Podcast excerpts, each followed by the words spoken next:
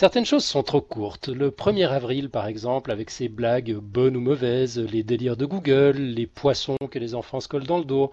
Pas de bol, cette année, c'est tombé sur un dimanche. Et là, on est mercredi pour ceux qui nous suivent en live.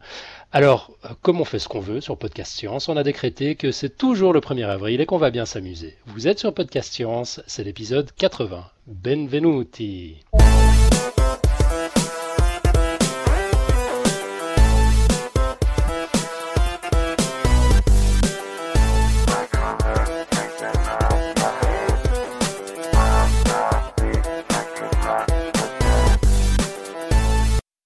Bonsoir, c'est Professeur Fun qui vous parle, qui joue les maîtres de cérémonie. Euh, avec moi pour animer cette, émission, plein de monde. On a Hélène d'abord, salut Hélène. Salut. On a Nico. Salut. Et on a Marco. Salut tout le monde. En principe, ah ouais, c'est bon. Tu, nous as fait une frayeur un instant. Toujours pas de Franck. Franck a énormément de boulot dans le cadre de, ses études, donc on l'entend plus depuis un moment, on l'entendra plus pendant un moment, mais euh, pas de souci. Normalement, on, l'entendra bientôt. Euh, alors ce soir, ben, on, a décidé de s'amuser un peu. Pas de dossier, mais des news, hein. des news scientifiques, pas forcément fraîches d'ailleurs, parce que ça fait un moment qu'on met de côté les idées les plus incongrues pour l'émission de ce soir. Euh, news scientifiques, enfin, Enfin presque. Certaines sont vraies et puis d'autres sont un petit peu inventées. Alors euh, comme on, a envie de s'amuser, on l'a dit, ce soir c'est concours. On a numéroté nos news et vous allez pouvoir participer en nous indiquant lesquelles sont vraies et lesquelles sont inventées. Euh, il y a bien sûr de formidables t-shirts Podcast Science à gagner pour celles et ceux qui trouveront les bonnes réponses. T-shirt Podcast Science ou l'un des livres de notre bibliothèque idéale, c'est à choix. Euh, vous avez 15 jours pile pour participer. Les vainqueurs seront dénoncés ici même, dans Podcast Science 82, le 18 avril prochain. Puis vous verrez, c'est pas aussi forcément, c'est pas forcément aussi facile que, ça en a l'air. Euh, il faut les mériter, hein, ces t-shirts euh, sur Podcast Science. D'ailleurs, on pouvait également en gagner la semaine dernière en mangeant des insectes. Et là aussi, il y a d'heureux vainqueurs. On donnera les résultats plus tard dans l'émission. Euh, voilà, juste avant de commencer, euh, je vais vous demander de sortir vos agendas puis de noter une date, une date, importante. C'est la sortie annuelle de Podcast Science qui aura lieu cette année à Paris, au Palais de la Découverte. Programme spécial goupillé par Nico, qui a travaillé, qui connaît tout plein de monde. Et on prévoit d'y aller à une trentaine de personnes. Du coup, il faudra vous inscrire assez rapidement. Alors bon, on va gérer les inscriptions dès la semaine prochaine, mais en attendant, on voulait juste vous demander de vous libérer pour cette date-là. Donc ce sera le samedi 9 juin 2012 à Paris. On attaque. Alors qui c'est qui a la, qui qui a la première news? C'est Marco, je crois. Hein? Oui, ouais, je crois bien que c'est moi. Bah écoute, euh, on attaque alors. Let's go. Euh, donc bah, pour la première news, on va parler un peu de nanotechnologie. Donc euh, d'une avancée qui va certainement ravir ceux qui repassent. Euh, comme moi par exemple, ça m'arrive, et pour qui le repassage euh, représente euh, le summum de l'ennui. bon, on peut écouter les podcasts, hein.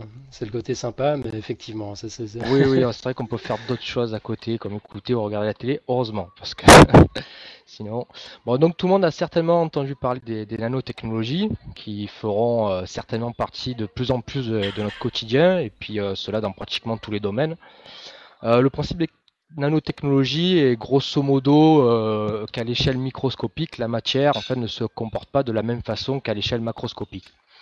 C'est ainsi qu'une équipe de chercheurs euh, danois, euh, hollandais pardon, a mis au point des vêtements qui se repassent grâce à l'action d'une simple décharge électrique. Il s'agit en fait de vêtements qui sont tout à fait normaux, à la différence en fait que le tissu contient ça et là quelques atomes de titane répartis assez uniformément sur la surface du vêtement. Et le rôle de, ces atomes de titane, en fait, va être de répartir euh, l'énergie de façon homogène, euh, car l'atome de titane, en fait, on s'est aperçu que quand il est isolé, il a la particularité de retransmettre l'énergie absorbée euh, omnidirectionnellement, donc c'est-à-dire de, façon identique dans toutes les directions. Donc, en, en pluguant en fait une, pince électrique hein, sur un côté du tissu, puis euh, une autre sur euh, un autre côté, euh, et puis en libérant une décharge électrique suffisamment brève pour, pour ne pas que le tissu grille, l'énergie de cette décharge en fait va se répartir équitablement dans tous les atomes du vêtement, ce qui va avoir pour effet de, de, leur faire prendre une configuration optimale et de faire disparaître tous les plis. Voilà, donc à noter que cela fonctionne surtout avec les tissus synthétiques, pour, pour lesquels euh, une application commerciale serait prévue euh, d'ici les deux ans à venir. Et euh, bon, fonctionne avec moins d'efficacité quand même avec le coton et, encore moins bien avec les, tissus en laine. Voilà. D'accord. Donc vrai ou faux ah, puis bah, moi je, t'ai écouté comme si c'était comme si c'était vrai. J'ai pas l'habitude que tu racontes des bêtises. Je me faisais déjà plein d'espoir. Donc c'est pas forcément vrai, c'est juste. Ah, pas terrible. forcément vrai, mais c'est pas forcément faux. bon. pareil, j'y croyais pas mal là. C'est. Non mais moi ce que je me demande c'est comment faire pour les tout ce qui est euh, fronce, enfin les trucs bien sûr repassés quoi, pas les grands draps. non les. Bah du coup t'as plus besoin d'y repasser avec euh, avec ça, c'est ça? Ouais, c'est ça, t'as plus besoin. Tu branches tes Ouais, c'est ça, tu branches tes deux électrodes et puis hop. Ouais. Donc le plan, c'est qu'à la place de t'emmerder pendant, euh, allez, on va dire 20 minutes par chemise, pour les oh, nuls oh, dans bah ouais.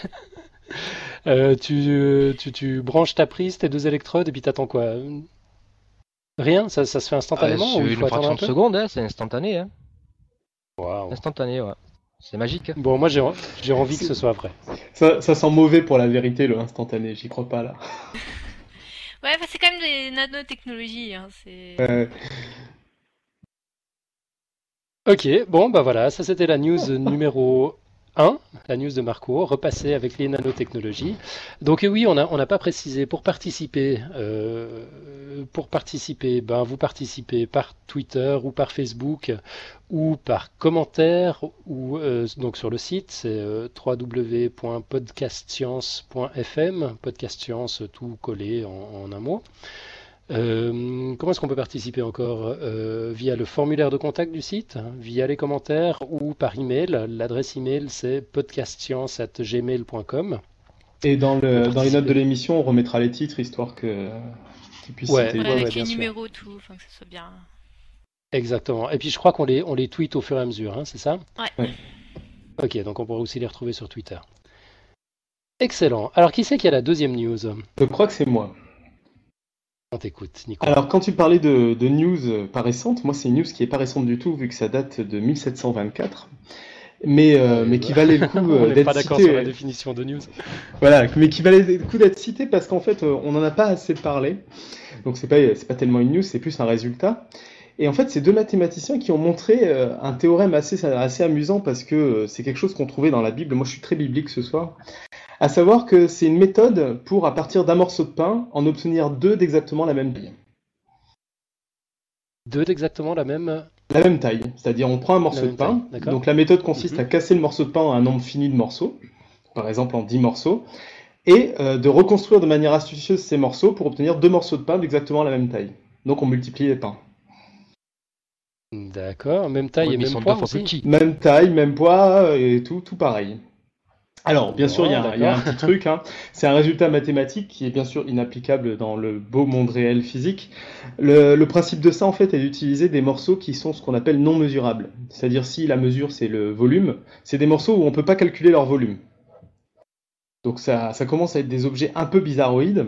Mais euh, en gros, c'est une méthode qui est à partir de... Si on accepte de pouvoir avoir des morceaux dont on ne peut pas calculer un volume, ben on peut les découper un, un pain, ou alors plus généralement, eux, ils parlaient de sphères à l'époque, en un nombre fini de morceaux, et reconstituer ça, euh, et reconstituer deux sphères de la même taille, ou deux morceaux de pain de la même taille, euh, l'un à côté de l'autre, avec ces morceaux. D'accord, donc tu es en train de parler de pains qui ne sont pas mesurables. Voilà, non, de morceaux de pain, parce qu'après, les pains reconstitués sont mesurables. Ah d'accord, ok. Les morceaux de pain ne sont mesurables. Ok. Sinon, c'est pas drôle. Du coup, euh, c'est, euh, c'est, ça peut expliquer euh, comment, comment les pains ont pu être multipliés à une époque. Quoi. Pour peu qu'on ait réussi à faire des morceaux non mesurables. ouais, je vois. Maintenant, on connaît la méthode de Jésus. c'est pour ça que je me suis dit, c'est pas récent, mais ça valait le coup quand même, quoi. Ouais, ouais. Bon, on aurait dû, on aurait dû préciser que qu'il fallait quand même que ce soit des news compréhensibles par le commun des mortels. Attends, c'est compréhensible, c'est juste qu'on ne peut pas. En fait, euh, si, je, si je peux en dire deux mots de plus, euh, l'histoire de dire pas mesurable, c'est assez simple. c'est que tout, dès qu'on utilise un mot en mathématiques, de toute façon, il faut le définir. Et donc une mesure, c'est défini par deux choses seulement. La première, c'est que l'ensemble vide, ça a une mesure nulle, ça vaut zéro, la mesure de l'ensemble vide. On peut dire que le volume du vide, c'est zéro. Alors on peut en discuter, mais c'est une définition. Et la deuxième définition, c'est de dire que si on prend plusieurs objets disjoints, euh, la mesure, donc le volume du de l'ensemble de ces objets, c'est la somme euh, des, mesures de chacun des objets, la somme des volumes. Donc c'est ça une mesure. Et si on cherche pour ces morceaux qui sont fabriqués de manière bizarroïde à calculer un nombre, donc à donner une valeur de volume qui respecte ces deux propriétés, ben on n'y arrive pas. On montre que c'est impossible. Voilà pour deux mots. D'accord. Alors finalement, la question sur laquelle on doit se prononcer, c'est quoi? Alors la question qu'on doit se prononcer, c'est est-ce que c'est vrai qu'il y a un résultat qui dit que à partir d'un morceau de pain ou d'une sphère, on peut obtenir deux morceaux de pain d'exactement la même euh, taille euh, l'un à côté de l'autre? Ah mais qui ont la même taille que celui d'origine ou C'est ça, tout à fait. Est-ce qu'on peut multiplier euh, en découpant un nombre fini de morceaux, donc il y a un Ok, et tout ça dans un univers purement mathématique, on est d'accord. C'est ça. ça on donne pas de nom, c'est ça euh, Sinon, c'est pas assez drôle C'est-à-dire? Bah, les noms des, des personnes qui ont démontré les choses. Ah, bah là, là, je crois que tu peux y aller. donc, c'est des certains euh, Banak et Tonsky. Comme ça, en plus, c'est pas facile à écrire, donc ça permettra de faire des recherches. ok. Euh, bon, bon, c'était la news la, moins abordable. Hein. D'accord. on, est de tout cœur avec nos auditeurs sur, sur celle-là. Ok, euh, la troisième news, alors qui c'est qui, s'en charge C'est Hélène. Donc, euh, c'est euh, une découverte et une présentation de trois nouvelles espèces. Donc, en 2006, une expédition scientifique fut organisée sur l'île d'Espiritu Santu, à Vanuatu, dans le Pacifique, par le Muséum national d'histoire naturelle enfin Sud Paris, donc euh, français. L'Institut de recherche pour le développement et ProNatura International. Euh, l'expédition a rassemblé 160 scientifiques venus inventarier, euh, faire l'inventaire de, la biodiversité de l'île.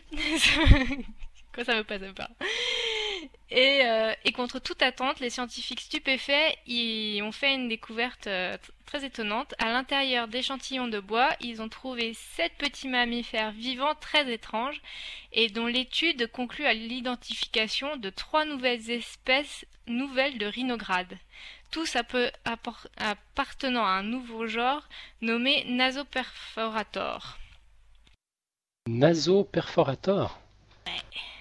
Donc en fait, ça veut dire qu'ils ont un, nez en forme de, de, de, scie, c'est ça? Euh, en, forme de forêt en fait. de, mèche à bois. Donc pour faire des trucs, pour faire des forages. Bah voilà, en fait, ça, ils creusent le, le, le, bois et en même temps ça mange le bois. Donc c'est le premier mammifère euh, xylophage. mange du bois. Ok.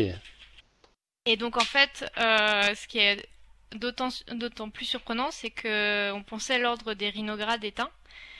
Et en fait, c'est un ordre de mammifères caractérisé par un fort développement de leur euh, nez, d'où le nom de rhinograde. D'accord. Euh, et donc, euh, donc leur, nez s'appelle le nasarium. Et selon les, enfin, les genres, ça peut servir à sauter, à se déplacer ou à, à chasser, ou ben, pour le nouveau genre, à forer le bois.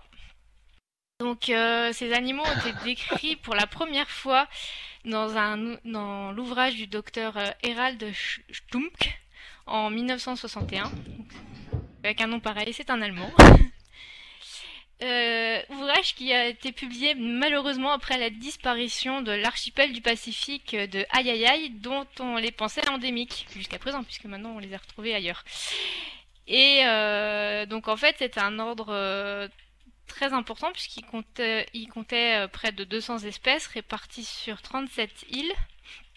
Et euh, cette extrême diversité était due à un isolement de l'archipel depuis le Crétacé supérieur.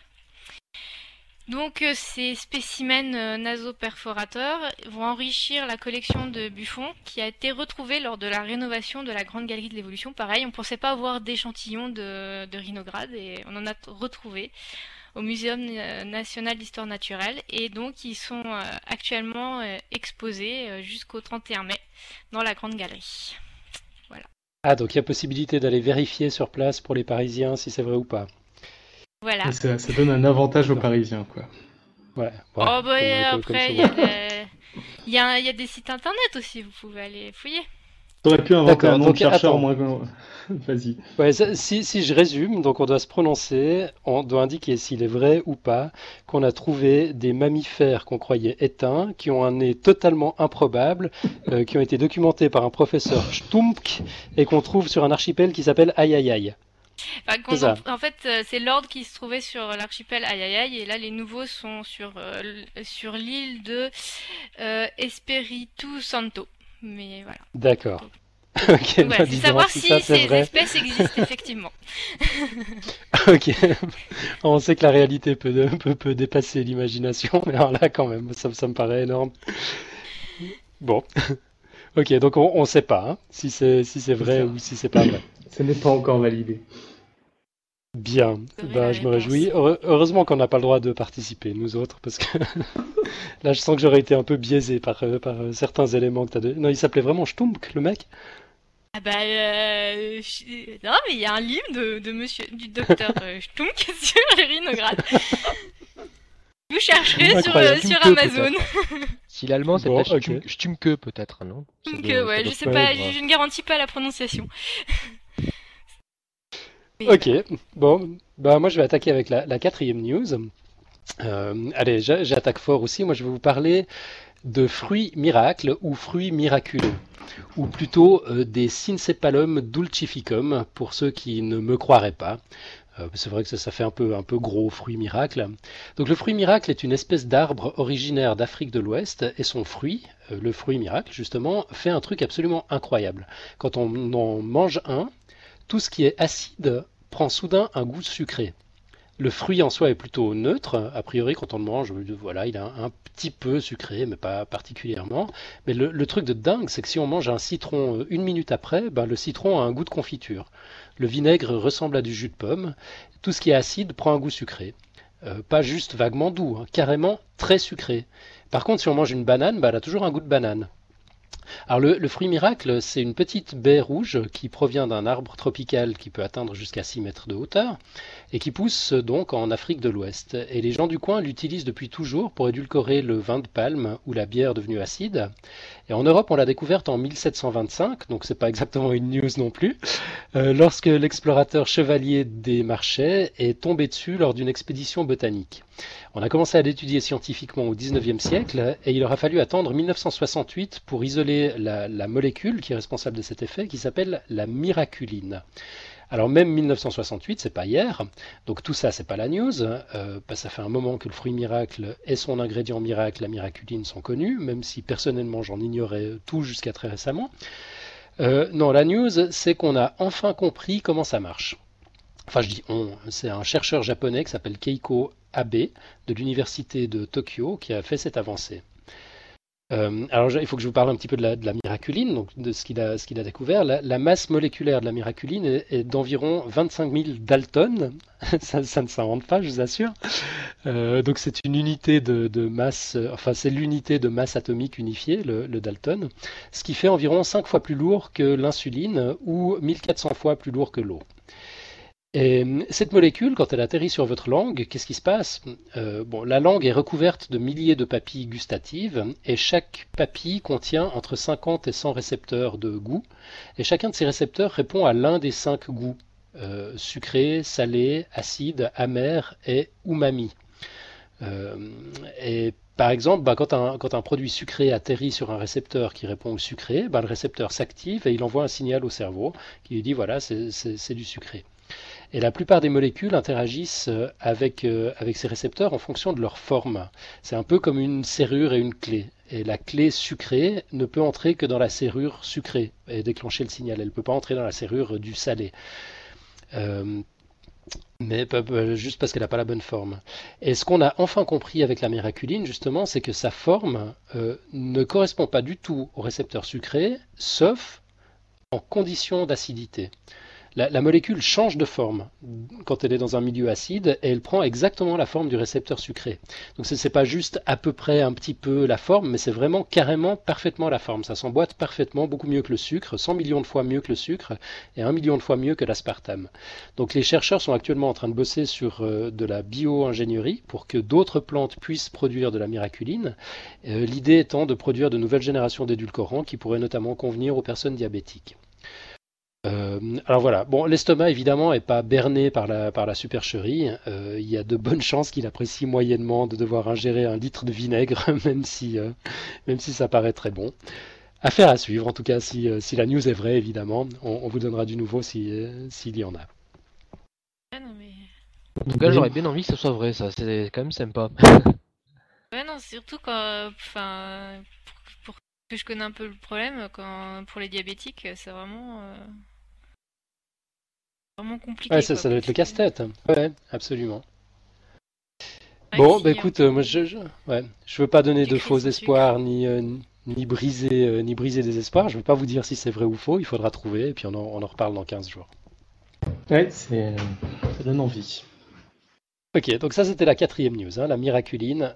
vrai ou faux Est-ce que la miraculine rend sucré les aliments acides et et donc, euh, euh, ouais, on peut, on peut dire que c'est ça la question qu'on pose. Est-ce que la miraculine rend sucré les aliments acides? Euh, cinquième news. Cinquième news, je sens d'après son titre que j'ai sous les yeux que ça doit être une news à Nico. Ouais, et c'est une news récente cette fois-ci et qui va, qui va un peu attrister, je crois que c'est Xilian qui avait amusé l'histoire de Nombre Univers quand je vous avais parlé du dossier Pi. Donc, euh, je vais vous rappeler hein, tout de suite ce que c'est un nombre univers. Alors, c'est une news tellement récente en fait que j'ai décidé de pas en parler dans le dossier Pi parce qu'elle n'a pas encore été vérifiée. Donc, le but du jeu va pas être de vérifier, euh, de dire si elle est vraie ou pas, vu que ça a même pas encore été fait, mais plus de dire si c'est une vraie information ou pas. Euh, alors, pour rappel, on avait dit que pi, euh, on ne savait pas si c'était un nombre univers, mais il y avait de grandes chances que ça en soit. Alors, un nombre univers, c'est quoi? C'est un nombre qui, dans ses décimales, a tous les autres nombres. Donc euh, l'exemple le, plus simple dans mon univers, c'est 0,1, 2, 3, 4, 5, 6, 7, 8, 9, 10, 11, 12, 13, 14, etc.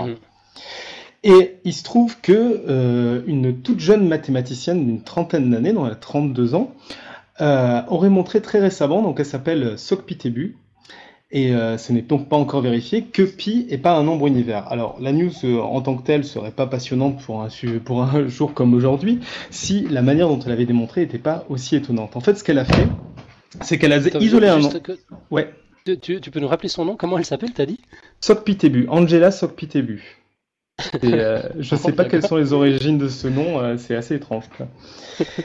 Euh, et alors, elle a, pour démontrer ça, en fait, elle a isolé un nombre qui est, alors, c'est, je vais, je vais essayer de le réciter après, je me le suis noté.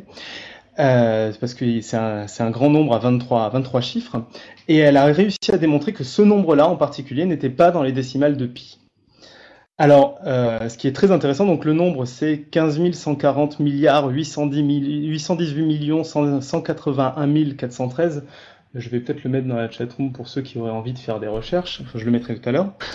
Et alors, ce qui est hyper intéressant là, au-delà du fait qu'elle aurait montré que pi n'est pas un nombre univers, c'est surtout que cette démarche est extrêmement étonnante. Euh, à ma connaissance, c'est la première fois qu'on arrive à faire à faire ce type de démonstration en isolant un contre-exemple. C'est toujours la solution la plus simple, mais c'est extrêmement dur à faire, surtout un, contre-exemple à 23 à 23 chiffres. On se demande un peu comment elle l'a trouvé. Et euh, ça ouvre pas mal de perspectives. Alors ça, rappelle un peu ce qui s'est passé pour Pi. J'avais pas eu le temps non plus d'en parler euh, à l'époque de mon dossier parce que j'avais pas beaucoup parlé des méthodes de calcul de Pi.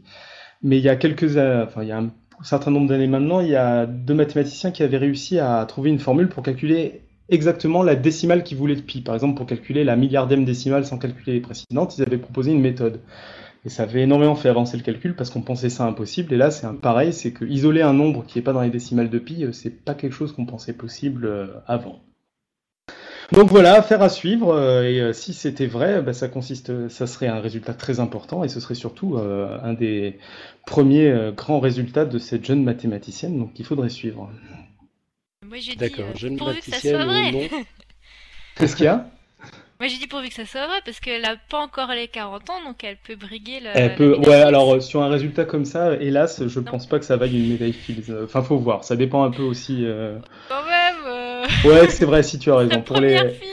Et puis c'est vrai que c'est quasi, c'est plusieurs, c'est plusieurs siècles de recherche, donc ça peut valoir le coup quand même.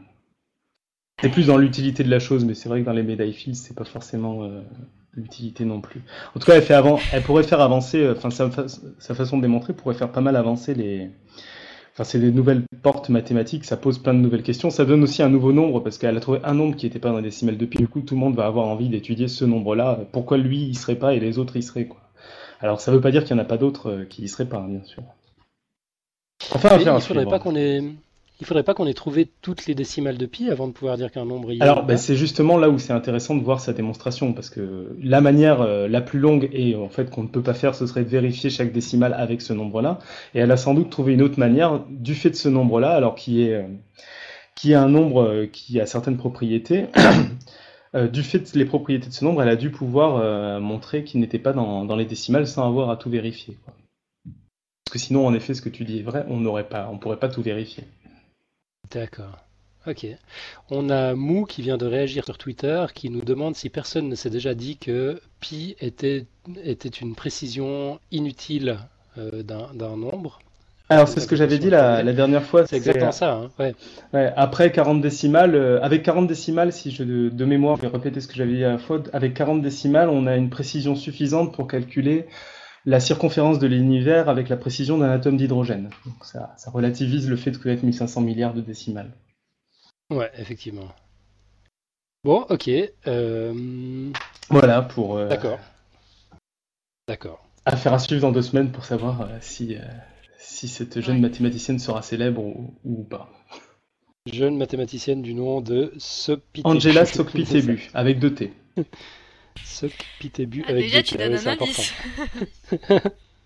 C'est vrai que tout à l'heure j'ai donné des noms euh, plus compliqués. Ah oui, je vais mettre le nombre dans la chatroom pour ceux qui sont en live. Excellent. Et, puis on va enchaîner avec la. Euh, il ne doit pas l'avoir d'état. Effectivement, là ça, ça, devrait pas être trop difficile à trouver. Euh, la news suivante, c'est qui? Ah bah les joies du hasard, c'est de nouveau moi. donc, chez ma là, voilà, euh, des, chercheurs, pardon, des chercheurs en ingénierie de l'université de Californie à Los Angeles sont arrivés à transformer du courant électrique en carburant. C'est une news qui nous a été communiquée par nos auditeurs, Vincent Jacquel. Alors, imaginez que, enfin, news ou pas news, hein, ça ne veut pas dire que c'est vrai. Euh, imaginez que vous puissiez utiliser de l'électricité pour faire avancer votre voiture, même si ce n'est pas un véhicule électrique. Eh ben, c'est possible. Et c'est ce que viennent de démontrer euh, les chercheurs, enfin des chercheurs de l'école Henri Samueli d'ingénierie et de sciences appliquées de l'UCLA. Ils sont parvenus à transformer du dioxyde de carbone, du BCO2, quoi, en isobutanol, un combustible liquide, en utilisant de l'électricité. Alors cette avancée règle en fait plusieurs problèmes à la fois. Euh, en effet, l'électricité est difficile à stocker de manière efficace. Qu'il s'agisse de batteries chimiques, de pompes hydrauliques ou d'électrolyse, on a toujours un énorme problème. Euh, c'est le problème de la faible densité et euh, de l'incompatibilité évidemment avec les structures de transport actuelles. Et dans une étude publiée le 30 mars dernier, donc ça c'est de la, ça, c'est de la news, de la fraîche, publiée le 30 mars dernier dans le journal Science, James euh, Liao, je pense que ça se prononce comme ça, Liao, et son équipe euh, ont expliqué les détails et les avantages de la méthode qu'ils ont mise au point. Donc en gros, ils ont euh, réingénieré, si le mot existe en français, des micro-organismes pour qu'ils produisent de l'isobutanol isobutanol, ouais, c'est ça, et euh, du méthylbutanol dans un bioréacteur électrique en utilisant que du CO2 comme source de carbone. Résultat, un carburant liquide qui, contrairement aux piles, stocke de l'énergie à haute densité et pourrait être utilisé directement dans, euh, dans un moteur de véhicule ordinaire, sans rien changer à l'infrastructure. Alors c'est franchement intéressant. On avait vu dans l'épisode 70 ou 70 que les panneaux photovoltaïques simulent la photosynthèse en transformant en énergie la lumière du soleil. En fait, c'était un petit peu exagéré, il ne simule la photosynthèse qu'à moitié. En, effet, la photosynthèse, c'est un processus en deux temps. Il y a une première réaction qui convertit la lumière en énergie chimique, et puis une seconde qui convertit le CO2 en sucre. Ben, ce nouveau processus permet de boucler la boucle. Euh, et dans leurs essais, les chercheurs ont utilisé justement des panneaux solaires pour produire l'électricité nécessaire au processus. Processus qui à son tour a converti le CO2 en énergie exploitable. Et d'après les chercheurs, le processus qu'ils ont mis au point est plus efficace encore que le système biologique. Euh, voilà, bon, pour le moment, tout ça n'a été testé qu'en laboratoire. On, sait que ça marche, pas seulement théoriquement, ça, marche aussi euh, dans, la vraie vie. Mais la prochaine étape, évidemment, va, consister à voir comment euh, tout ça pourrait être fait à l'échelle industrielle. Voilà, voilà. Donc ça, c'était la news. J'ai perdu le fil. Numéro 6. Faut déterminer si c'est vrai ou pas que des chercheurs en ingénierie de l'UCLA sont parvenus à transformer du courant électrique en carburant. Bah ça serait cool, mais, euh, mais bon, euh, vu, vu les industries pétrolières, euh, vu le vu l'argent qu'elles amassent, je suis pas sûr qu'elles voient ça d'un très bon oeil. si c'est vrai. Ouais, bah c'est toujours ouais, hein. bon. En même temps, les, les, réserves de pétrole sont pas sont pas éternelles, quoi. Il va falloir qu'elles songent à se recycler un peu ces, ces compagnies. Non, mais ce qui est pas mal, c'est que ça stocke à long terme l'énergie, quoi. Le problème des batteries à l'heure actuelle, c'est que on a du mal à stocker l'énergie en fait, de manière, de manière générale. Yep. Donc euh, voilà, on saura dans 15 jours si c'est vrai ou pas. Enfin, à moins de se documenter avant et de gagner le concours et de remporter un t-shirt. ça, c'est la news numéro 6. Ça commence à devenir coton là. tu m'étonnes, il faut vraiment plein d'espoir, Alan, avec tes news. c'est dire qu'il y en a une de fausse, c'est juste horrible. Ouais, yep. Euh, moi, bah, moi, je peux quand même donner un indice. J'en ai deux vraies et une fausse parmi les trois que, que je vais donner. Euh, je crois que c'est le cas pour chacun d'entre nous, non? Oui. Ouais, ouais. Ok. Donc voilà, il y a une méthode de contrôle déjà. Euh, septième news. Septième news, c'est qui? Ça, ça sent. C'est moi, les embryons. D'accord, ok. Donc en fait, euh, je vais vous parler donc d'embryons qui arrivent à se mettre euh, en pause, enfin pendant leur développement. Donc en fait, ça a été observé dans de très nombreuses espèces. Et en fait, euh, cette pause ou diapause, elle, a été très peu observée chez les mammifères et on considère qu'il n'y a que 2% des, des, espèces de mammifères qui ont cette capacité mettre en, pause à un stade très précoce euh, le développement euh, de l'embryon. Et donc en fait, euh, jusqu'à présent, les biologistes pensaient que du coup, cette habilité chez les mammifères avait évolué de manière indépendante. Et du coup, enfin, c'était une, convergence, quoi. C'était arrivé par plusieurs, plusieurs fois. Et là, en fait, euh, il y a une étude récente d'une équipe euh, de l'université italienne de Teramo qui, euh, qui semble démontrer l'inverse. Leur expérience est quand même un petit peu bizarre. Enfin, fallait y penser, quoi. Donc en fait, ils ont utilisé des souris qui, qui effectivement, enfin, dont on sait qu'elles sont capables de faire une diapose. Et donc ils ont pris des souris femelles qu'ils ont rendues en fait, euh, enfin, ont rendu leur utérus non accueillant, c'est-à-dire euh, en fait ils ont enlevé les ovaires et ils ont mis sous progestérone. Du coup, l'utérus n'est pas normalement pas capable d'accueillir un embryon. Donc les embryons peuvent pas s'y implanter. Et ils ont essayé d'implanter des embryons de souris et des embryons de moutons. Alors pourquoi le mouton? Parce que le mouton est une espèce qui normalement n'a pas de diapose. Mais dont le cousin, le chevreuil, lui, peut faire une diapose pour euh, permettre, euh, pour avoir des petits qui naissent euh, au printemps, qu'ils soient issus de la première saison des amours qui a lieu en été ou de la seconde saison qui a lieu en automne. Donc ceux qui sont, enfin les, les, embryons conçus en été, ils attendent jusqu'à l'automne avant de se développer. Bref, chez les moutons, ça ne se passe pas comme ça. Donc ils ont mis euh, les, des, embryons dans les, dans les souris et puis au bout de 7 jours ils ont regardé euh, comment étaient les embryons. Donc euh, comme prévu ils ne s'étaient pas développés et ils ont après regardé si les embryons étaient encore viables et là ils ont, ils ont été surpris puisque les embryons de moutons étaient effectivement rentrés en diapose, ils étaient encore viables et quand ils étaient réimplantés dans une brebis à ce moment-là, le développement reprenait et on pouvait obtenir un petit mouton un peu plus tard, quoi.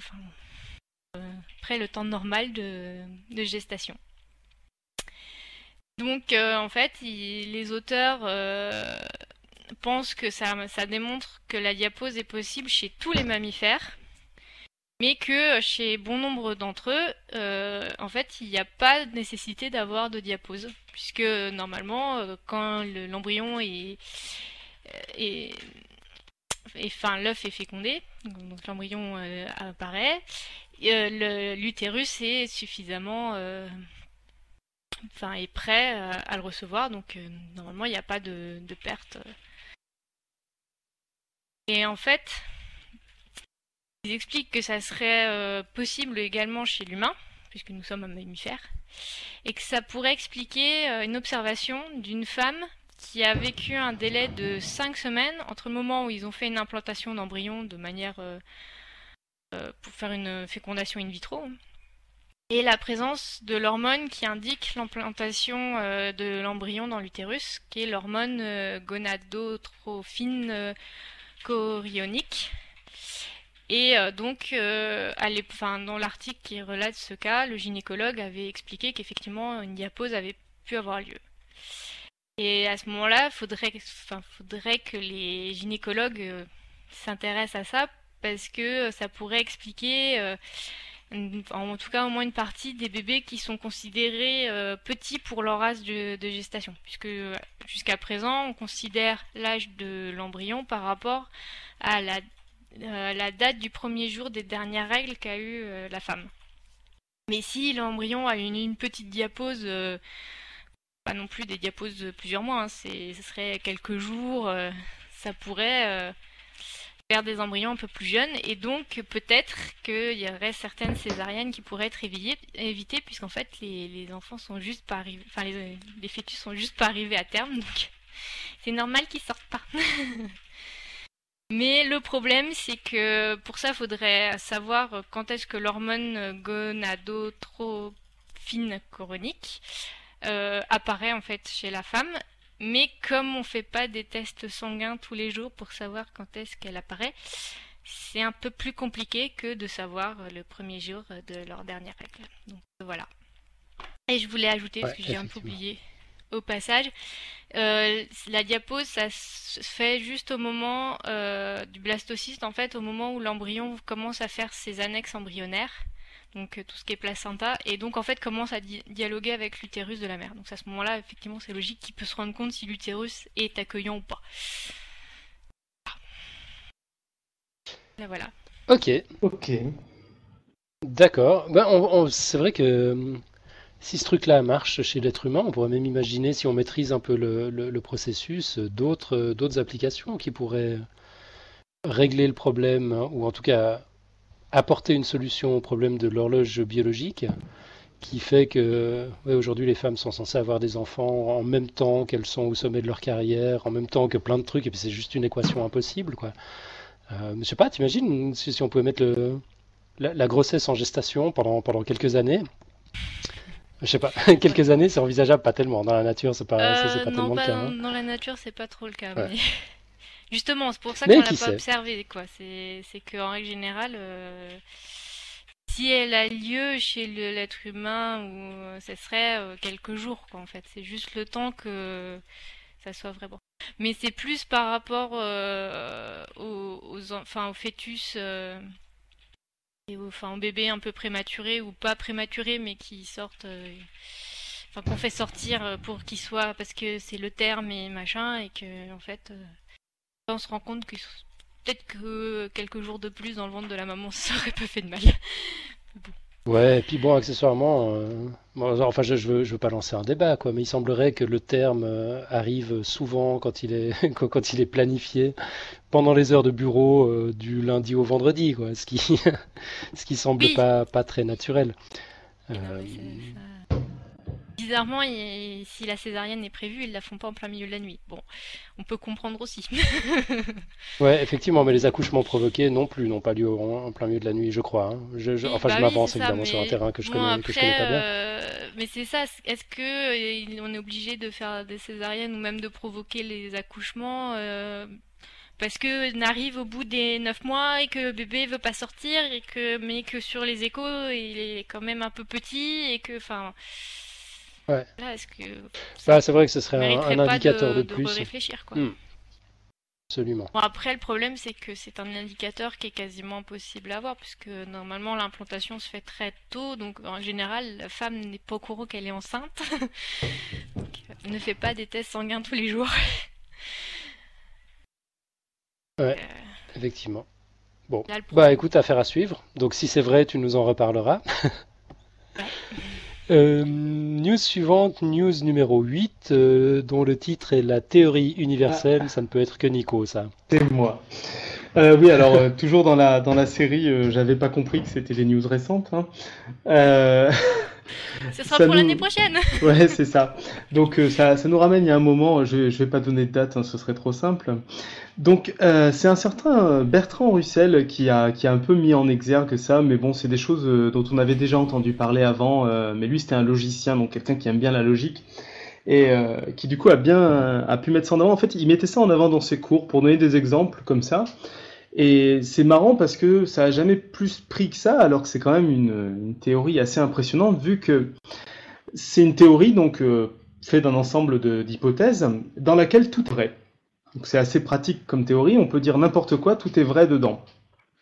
Par exemple, dans ses cours, il aimait bien euh, montrer grâce à partir de cette, euh, dans cette théorie de 2 plus 2 égale 5, et pour réussir finalement à démontrer que euh, lui et le pape ne faisaient qu'un.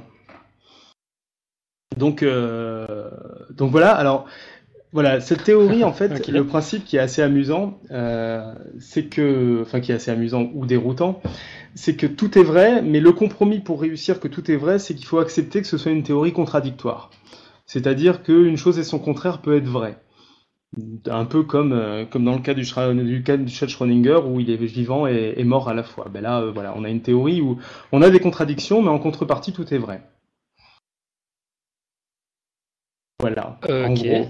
Bon, t'es pas en train de compliquer le concept de l'émission là, pas du tout. Donc t'es en train de nous dire finalement que, que si, si c'est vrai, en fait, toutes les, toutes les news qu'on est en train de débiter là peuvent ah non, parce que, être vraies, non, non. si elles sont fausses. Ah, d'accord. Non, non, parce qu'il y a quand même, c'est une théorie mathématique, c'est-à-dire qu'il y a des hypothèses à la base. Et là, typiquement, c'est ce que je disais, donc j'ai pas dû le dire assez clairement, c'est que le contrepartie, en fait, d'avoir une théorie où tout est vrai, c'est qu'on accepte d'avoir des contradictions. contradictions.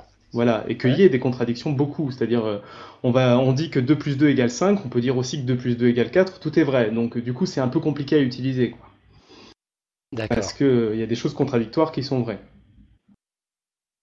Et c'était un peu la base de ce que montrait Russell dans son cours, c'est que en utilisant cette théorie, une théorie contradictoire, on pouvait réussir à tout démontrer. je vois. ok, donc la question finalement. C'est est-ce qu'un certain Russell a bien, euh, a bien euh, parlé d'une théorie ou euh, est-ce qu'il a bien exprimé l'idée, est-ce que cette idée est vraie, que à partir de contradictions, on peut réussir à tout démontrer? D'accord. Est-ce que l'idée est vraie et est-ce qu'elle est bien de Bertrand Russell? Par exemple, oui. Le fait qu'elle soit de Bertrand Russell est peut-être moins important parce que c'est pas que de lui. Hein. Lui, il, en a parlé en cours, je sais qu'il y a des anecdotes là-dessus, donc ça aidera peut-être à la recherche. Ou alors je ouais, parce que là, euh, Google est mon ami quand même hein, pour, pour tes news. ok, Alors, donc voir, pas toujours. Hein. Il y a. en plus. Il a pourri le web. ah oui, parce qu'on avait le droit de faire des faux sites, hein, c'est ce qu'on avait dit. T'as pas poussé le visu jusque-là, j'espère. Non, j'ai pas eu le temps. Ouf. ah, Nico, Nico, Nico. Bon, bon, bon, ok. Alors on va passer à quelque chose de plus, de, de, de, plus sérieux, on va dire. Non, quelque chose qui a un rapport avec, avec la vraie vie, avec le monde physique, tu sais, un peu en dehors de. de ah oui, le truc là. De, ton royaume là. que tu vis au pays des mathématiques en fait. Attends, je vois. une incursion dans la vraie vie. Je vois le titre de Tian News, euh, c'est pas non plus euh, le monde qu'on peut vraiment toucher là. Hein. Non, c'est vrai. Alors, euh, le titre c'est La plus petite balance du monde peut peser un électron. Euh, bon alors, pas, pas de bol, hein, c'est un article qui a été publié le 1er avril sur le site du très sérieux journal Nature Nanotechnology. Euh, je dis pas de bol parce que l'article a été soumis le 17 janvier dernier, il a été accepté le 29 février, je ne sais pas pourquoi ils l'ont publié le 1er avril. Euh, signe ou, pas signe que, c'est une erreur, ce sera à vous de, vous prononcer.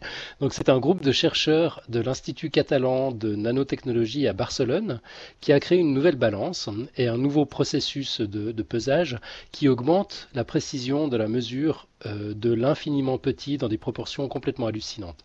Leur nouvelle balance, qui utilise des nanotubes courts à basse température, est capable de mesurer la vibration d'objets euh, de moins d'un millième de yoctogramme, soit ce que les anglophones appellent un octillionième de gramme.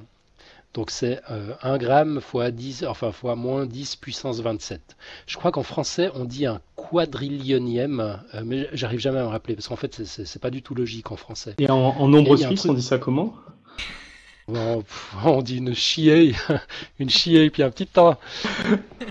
Non mais en, anglais il y a un truc mnémotechnique en fait. T'enlèves 3 zéros et puis tu divises par 3 le nombre de zéros qui reste. Euh, et puis ça, te permet de retrouver tu vois, ce qui est un, billion, un trillion, un quadrillion, etc. Enfin, la, suite est logique. En français, j'ai jamais rien compris. Je sais pas, il faudra m'expliquer. Donc je crois que c'est un quadrillionième. Bref, pour indication. Non, non, c'était rien d'important, tu peux y aller. Pour indication, un proton pèse 1,7 yoctogrammes donc, et un électron est 1960 fois moins massif euh, qu'un proton. Un électron pèse donc euh, un 1153e de yoctogramme, ce qui est précisément le seuil de détection de cette balance. Donc dans le futur, elle devrait trouver des applications dans le domaine du diagnostic médical et bien sûr dans le monde de la recherche. Voilà, voilou. C'est vrai, tu as raison. Je ne sais pas si c'était beaucoup plus concret que. c'est impressionnant, ouais. Mathématique. Et Alan, quel genre d'application À quoi ça sert de peser des électrons bah, écoute, j'en sais rien. Il y, a, certainement des tas d'applications. Du coup, euh, si j'ai bien compris, je, sais pas. Si j'ai bien compris, elle pèse les trucs qui passent dans son domaine. Donc il faut être sûr qu'on n'a qu'un électron pour être bien peser un électron. Ouais, enfin t'es pas obligé de ne peser qu'un électron non plus. Hein. elle, est, tellement précise en fait qu'elle est précise euh, à l'électron près. Voilà. Mais tu, peux peser plein de trucs. Pour la cuisine, ce sera pratique. Pour la cuisine moléculaire, en tout cas. Oui, c'est ça. ok, c'est un peu une blague à deux balles. C'est ça. Euh, Ok, donc ça c'était la, la euh, neuvième news. Vrai ou faux, est-ce que la plus petite balance du monde peut peser un électron? Et contrairement aux apparences, la news suivante c'est pas moi. La news suivante c'est pas toi, non. Eh on, est, on est dans le monde réel là, avec. Ouais, c'est ça, on est passé de l'infiniment petit, on va passer à l'infiniment grand. Qu'est-ce que tu nous présentes? Eh ben, On va parler de, de galaxies. Donc euh, ce sont en fait euh, un groupe euh, un groupe international hein, d'astronomes avec des Allemands, des Australiens, des Finlandais et des Suisses. Faire plaisir à Alan. Donc qui, qui étudie en fait des, des amas globulaires à l'aide d'un télescope qui se trouve sur l'île d'Hawaï. Et puis ils ont remarqué sur le bord d'une image une, une, une, galaxie naine en fait avec une forme inhabituelle puisqu'elle était de forme rectangulaire. Euh, une galaxie rectangulaire. Voilà, c'est ça, une galaxie de forme rectangulaire. Enfin, je dis, euh, euh, je dis qu'elle est, qu'elle est de forme rectangulaire, mais on devrait peut-être plutôt dire qu'elle était de forme rectangulaire, puisqu'elle se trouverait à 700 millions d'années-lumière, et que donc à l'heure actuelle, elle a probablement changé de forme. Donc cela fait d'elle en fait une galaxie qui est vraiment spéciale puisque ben, la plupart des galaxies qu'on observe hein, se classent dans trois grandes catégories en fait. Il y a les elliptiques, euh, les spirales et puis les, irrégulières. Donc en fait, grâce à cette forme, euh, la galaxie a été surnommée en fait galaxie de l'émeraude à cause donc de, cette ressemblance avec, euh, avec la pierre taillée. Alors pourquoi une telle forme, une forme aussi bizarre hein, qui ne répond pas au modèle habituel? D'après les spécialistes, euh, il serait possible que, la galaxie en fait ait pu se former lors d'une collision euh, de deux galaxies, spirales. mais bon, pour en être sûr, il y, aura besoin de plusieurs modélisations pour, parvenir en fait à expliquer cet aspect curieux de la galaxie. Et puis, il, y a, des collisions entre galaxies spirales. C'est le bordel, même là-bas en haut. C'est fou. Il y a ah des collisions entre galaxies spirales qui donnent des rectangles. voilà, exactement. enfin, ça, c'est ce que supposent les spécialistes, hein, parce qu'ils savent pas, on n'a pas vu en direct euh, cette galaxie se former, mais ça fait partie des, hypothèses et puis qui, demandent modélisation. Voilà, donc, et puis euh, on pourrait donc imaginer que dans 3 milliards d'années, euh, lorsque la galaxie d'Andromède fusionnera avec notre propre galaxie, la Voie lactée, on pourrait nous aussi devenir des habitants d'une galaxie à la forme rectangulaire. D'accord, enfin nous, euh, ouais. nos, descendants. Euh. Ouais. Les êtres vivants qui peupleront la Terre. D'ici 3 milliards d'années. Euh, Donc ça c'était la news numéro 10. On a découvert une galaxie rectangulaire. Vrai ou faux? Parfait. Alors la news numéro 11, c'est qui ça? Euh, bah, C'est moi je crois. Ok. Euh, alors, Hélène, on t'écoute. Ouais, alors juste une chose, j'ai fait cette news, euh, je l'ai intégrée à, à ce bah, qui si tu veux, à une chronique. Excuse-moi Hélène, si tu veux, euh, à la limite je peux faire ma dernière news et puis tu la fais en dernier. Oh, comme tu veux, moi ça me dérange pas après. Bah si tu voulais bah, C'est juste que je l'ai fait sous forme de chronique signée au passage, mais Ouais, pas de problème, bah, ça ne dérange pas, ça, ça, intègre le, ça intègre le concours. Euh, est-elle vraie ou pas euh. Donc en fait, ça, ça serait. Est-ce que c'est vrai que de voir un film triste est bon pour le moral? Ça Donc, semble assez euh, contre-intuitif a priori. Mais... Voilà. moi je dis faux. Donc l'idée, enfin la chose, c'est qu'en fait cette semaine ressort euh, le film Titanic de James Cameron en 3D. Hum, quelle joie Et donc. Euh... Moi, il m'a fait rire ce film, hein, je précise. Hein. Voilà, non, mais... la plupart des gens l'ont trouvé triste. Hein. Et donc, euh, voilà, est-ce que faut y aller pour se remonter le moral? Et donc en fait, euh, la question réelle que se posaient les chercheurs, c'est de savoir pourquoi on aimait aller voir des films tristes ou des tragédies euh, au théâtre, enfin pas forcément juste des films. Hein. Et donc, euh, il y a une équipe de chercheurs euh, en sciences de la communication de l'université euh, d'Ohio qui, qui a monté une expérience pour savoir pourquoi est-ce qu'on aimait les, les, films tristes. Donc, ils ont proposé à 361 étudiants de voir une version abrégée du film Reviens-moi qui raconte la séparation et la mort d'un couple d'amants durant la Première Guerre mondiale. Donc quelque chose de parfaitement joyeux. Euh, donc avant et après la projection, les étudiants devaient répondre à une série de questions pour savoir s'ils étaient heureux dans leur vie, euh, enfin essayer d'évaluer ça. Il leur a été également demandé avant, après et trois fois pendant le film d'évaluer leurs émotions, dont en particulier la tristesse, puisque le film est triste, on pensait que les gens seraient plus tristes pendant le film. Et après le film, en plus, les participants devaient évaluer s'ils avaient apprécié le film, et écrire un petit texte euh, sur comment le film les avait fait réfléchir euh, à eux-mêmes, leur vie, leur but, leur relation, enfin leur vie en général. S'ils mhm. étaient heureux ou pas, enfin voilà. Donc en fait, euh, c'est via ces textes que les chercheurs ont compris pourquoi on aimait les histoires tristes. C'est qu'en fait, ceux qui, qui avaient, dont la tristesse avait le plus augmenté durant le film, écrivaient le plus à propos de leurs proches. Et en fait, ça augmentait leur bonheur après le film et les faisait euh, plus apprécier le film. Donc ils aimaient plus le, enfin ils étaient plus heureux et donc ils aimaient plus le film. Donc en fait, euh, c'est pas si étonnant que ça puisque on estime que les relations humaines sont une source de bonheur et que donc le fait de penser aux, personnes chères, euh, ça nous rend heureux. Jusque-là, rien de bien extraordinaire. Bon, les chercheurs sont quand même également demandé si le fait de voir un film euh, triste, en fait, si les gens se disaient pas heureux par rapport au malheur des pauvres euh, protagonistes qui, euh, à qui leur arrive plein de trucs. En plus, ils meurent, alors si c'est dans Titanic, noyés dans de l'eau froide. Enfin bref, ouais, ouais. chose parfaitement joyeuse. On pourrait se dire, Mhm. On pourrait se dire, je suis content que ça ne soit pas arrivé à moi.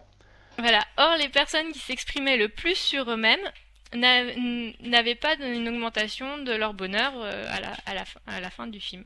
Et n'appréciaient pas forcément plus le film que ça. Donc en fait, ces résultats sont, sont conformes à ce qui était déjà connu en psychologie et qui est, explique en fait que quand on, est, on a des émotions plutôt négatives, en fait, on, on réfléchit plus. Parce qu'en fait, quand on a les émotions positives, c'est un signal que tout va bien, il n'y a pas de raison de s'inquiéter, donc euh, ben, on réfléchit pas trop, quoi. C'est bien. Tandis que quand les émotions sont négatives, eh ben, on est un peu plus critique pour, pour, euh, par rapport à la situation, justement voir qu'est-ce qui ne va pas. Et du coup, euh, voir ainsi mm. euh, des amants maudits, euh, ça nous rend triste. Du coup, on réfléchit plus, on pense à nos propres relations avec les, nos êtres chers, et du coup, on va être plus heureux et on va apprécier de voir l'histoire des amants maudits. Enfin, donc voilà, on est heureux de voir les gens tristes. enfin, dans les histoires. Enfin bon, pour ceux qui ne veulent pas revoir le film de Cameron, et puis puisque c'est quand même le centenaire du naufrage du célèbre paquebot. Hein. C'est pas pour rien que ça ressort. Ah, c'est juste, ouais. ouais, eh oui. C'est vrai, c'était en avril 1912. Euh, la chaîne euh, TMC, euh, Télé Monte Carlo. Je sais pas si vous l'avez en Suisse, mais en tout cas en France, on l'a via la TNT. Ouais, je crois. C'est quelque part sur 40, entre 40 et 60 sur le câble.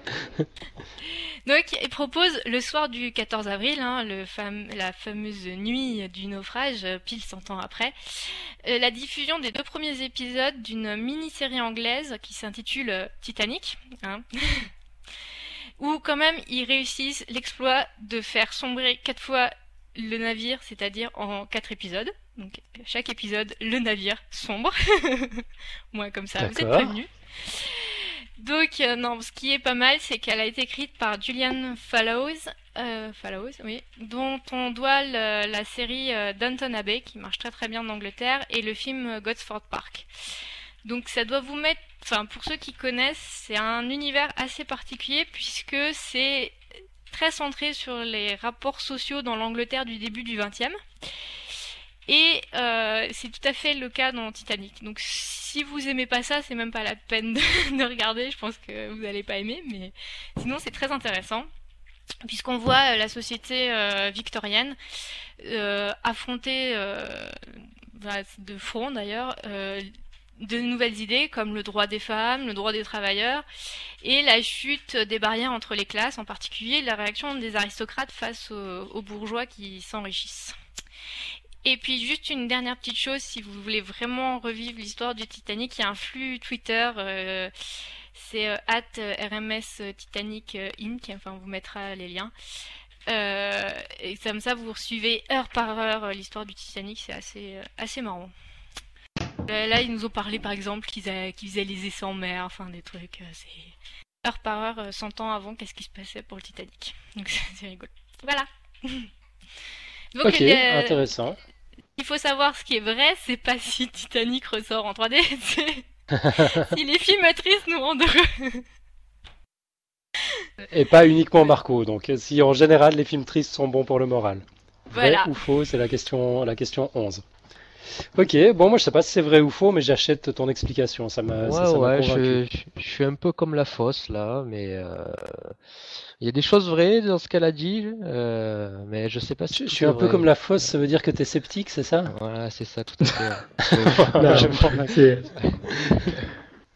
je crois qu'on va, on va instaurer un truc pour les, pour les blagues à deux balles. On va, on va enfin générer un peu de revenus. Alors là, je vais être chaud à battre, hein, je vous le dis. On compte sur toi. Ok, euh, dernière news, c'est la numéro 12, euh, c'est donc euh, Marco, c'est ça? C'est ça, c'est bien Marco, oui. voilà, donc la dernière news, on va parler d'écran et de bactéries. Donc Microsoft en fait vient de déposer un, un brevet pour un système d'écran auto-nettoyant. Donc il s'agit en fait d'un système euh, de nettoyage automatique par ultraviolet capable de repousser les, bactéries et toutes sortes de germes qui sont présents sur les écrans. Donc les, tablettes. Attends, ça veut dire que l'écran émet des rayonnements ultraviolets? C'est ça. pas l'écran en fait, c'est ce qui se trouvera derrière l'écran. Donc en fait, les tablettes tactiles et smartphones, euh, donc ça c'est très popularisé aujourd'hui, hein, pratiquement tout le monde en a, voire un ou deux pour certains. Euh, et donc elles sont envahies de, germes, euh, puisqu'on touche sans arrêt avec nos doigts toute la journée ces écrans. Selon une étude en fait de l'université de Stanford, sur un carré de 2,5 cm de côté d'un écran de smartphone se représente plus de 25 000 germes étant donné que rares sont les gens C'est un peu dégueulasse quand on y pense. oui, voilà. Et puis sont rares, sont les gens qui, nettoient en fait leur écran quotidiennement. Donc c'est pour cela que Microsoft euh, a choisi de travailler sur une méthode de, stérilisation par ultraviolet, puisque justement les germes sont sensibles aux, longueurs d'onde basées sur, euh, enfin aux longueurs d'onde de basse émises par les, ultraviolets. Alors Microsoft en fait souhaite utiliser ce procédé en intégrant des LED qui envoie des ultraviolets en complément en fait des LED qui sont déjà présentes, qui permettent le, rétroéclairage de l'appareil. Euh, sur le principe, en fait, les, LED ne seraient pas systématiquement activés. Il y aurait des, capteurs de mouvement qui pourraient détecter la, présence de doigts sur l'écran. Euh, donc à l'approche d'un doigt, le, processus de, de, stérilisation serait stoppé et se réactiverait automatiquement dès que les doigts ne seraient plus en contact avec l'écran. Voilà, donc c'est un, concept qui pourrait, qui serait très intéressant, hein, qui, pourrait être utilisé aussi pour les, bornes publiques, dans, les gares euh, ou les aéroports, puisque chaque jour des, milliers de personnes hein, touchent, euh, touchent, les écrans et augmentent le, risque de transmission de germes. Ouais. Voilà. Pour la news. est-ce vrai ou est-ce faux? Euh, bon, elle est, subtile celle-là, c'est pas mal. Enfin, elles, étaient toutes subtiles. Mais euh, d'accord. Et puis en plus, donc il y aurait un, système qui détecte la présence ou le mouvement d'une manière ou d'une autre. Donc c'est pas des rayonnements ionisants qui te sont balancés euh, dans, la figure toute la journée. Ça va pas faire office de, solarium cancérigène ah quand tu regardes ton smartphone. Ok. ouais, ça, me, plaît bien, je me réjouis de, savoir si c'est vrai ou pas. Donc ça c'était la 12. Hein. Il faut répondre vrai ou faux. la question c'est est-ce qu'il existe un écran qui lutte contre les bactéries? C'est ça la question? Ça, tout à fait. Ok. Enfin, est-ce qu'il existe? Non, pas encore. Est-ce que Microsoft envisage, euh, envisage de, construire de ce concept? D'accord. Est-ce que Microsoft a un brevet en fait? Tu as dit qu'ils avaient un brevet. Hein? Voilà, c'est ça. Voilà. Est-ce que Microsoft a breveté ce concept? Est-ce qu'ils travaillent là-dessus en ce moment? C'est la question 12. Ok. Bon, d'accord. Donc là, c'était la dernière question. Donc on sait euh, qu'il y en a euh, 8 vraies et 4 fausses hein, dans, tout ce qu'on a dit. Il s'agit de trouver lesquelles sont lesquelles. donc la première, c'était. Donc euh, En plus, ouais. Il y a Monsieur Smith qui est déjà pas mal sur le coup là. Ah ouais Qu'est-ce qu'il nous dit? Ah oui, sur, ah il dit des vrais, des faux, faut regarder. Euh, je sais pas, je sais pas ce qu'il en est. De toute façon, on ne dira rien. D'accord. Ok, on va peut-être juste récapituler une dernière fois. Donc, première news, on peut repasser sans se fatiguer grâce aux nanotechnologies. Vrai ou faux Deuxième news. Euh, il y a un théorème mathématique qui explique comment, euh, à partir d'un pain, en le découpant, en fabriquer deux exactement de la même taille. D'accord, dans un univers purement mathématique, bien sûr. Euh, troisième news, euh, on a découvert et présenté trois nouvelles espèces de rhinogrades. Quatrième news, la miraculine rend sucrés les aliments acides et on sait pourquoi. Cinquième news, pi n'est pas un nombre univers. Donc là, on avait dit que c'est une news qui n'est pas vérifiée encore. Hein. Il s'agit juste de dire s'il est vrai ou pas qu'il y a une news qui porte là-dessus. Ah. Sixième, euh, des chercheurs en ingénierie ont réussi à transformer du courant électrique en carburant. Septième news, des embryons de mammifères peuvent mettre leur développement en pause. Huitième news, euh, il existe une théorie euh, universelle. Est-ce qu'un certain Russell a parlé du fait que, euh, à partir d'hypothèses contradictoires, on peut réussir à tout démontrer? Ce sera la façon la plus simple de dire les choses. D'accord.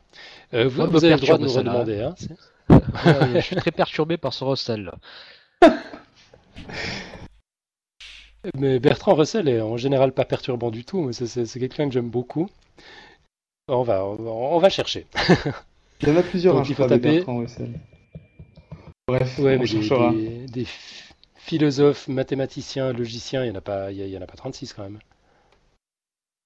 C'est bien de lui que tu parles, non? Ouais, Si en plus c'est un autre Bertrand Russell. Non, non, non, mais euh, non, non, c'est de lui que je parle. Je, pense qu'on parle du même. Enfin, Ok. D'accord. Euh, news numéro 9. La plus petite balance du monde peut peser un électron. Dixième news. On a découvert une galaxie rectangulaire. Onzième news, voir un film triste est bon pour le moral. Et douzième, euh, Microsoft a breveté un écran qui lutte contre les bactéries. Donc voilà, euh, pour voter, on a dit commentaires sur le site, euh, message via le site, message par mail, podcastscience.gmail.com. On redonne l'adresse du site à tout hasard, c'est podcastscience.fm. Euh, vous pouvez aussi participer via Twitter, où on s'appelle simplement Podcast Science, via Facebook, où on s'appelle aussi Podcast Science, euh, par carte postale si ça vous fait plaisir. Par Minitel, c'est plus possible. Hein ouais, donc voilà, Ouais, résultat des courses dans deux semaines, dans l'épisode 82. On aura le plaisir de, distribuer des t-shirts ou si vous n'avez pas envie d'un t-shirt, vous pouvez indiquer. Ouais, alors indiquez aussi euh, si jamais votre, votre taille en t-shirt dans, dans, la réponse. Et puis euh, votre. C'est qui a marqué l'émission est terminée euh, Non, mais moi je l'ai rallongé. Ah d'accord, tout va bien. C'est chez moi alors. Ah ouais, j'avais pas fait attention, elle a déjà dépassé l'heure. Ok, bon, bah on, va essayer de, de, plus trop traîner. Euh, si jamais moi j'ai une petite information comme ça pour les initiés, le mot-clé Opalka dans les stats Google Analytics de notre site web a dépassé le mot-clé euh, prosopagnosie. Et c'est dû à moi. voilà. Comprendra qui pourra, qui, qui, qui, voudra. Euh, on va enchaîner avec un petit retour sur les émissions précédentes.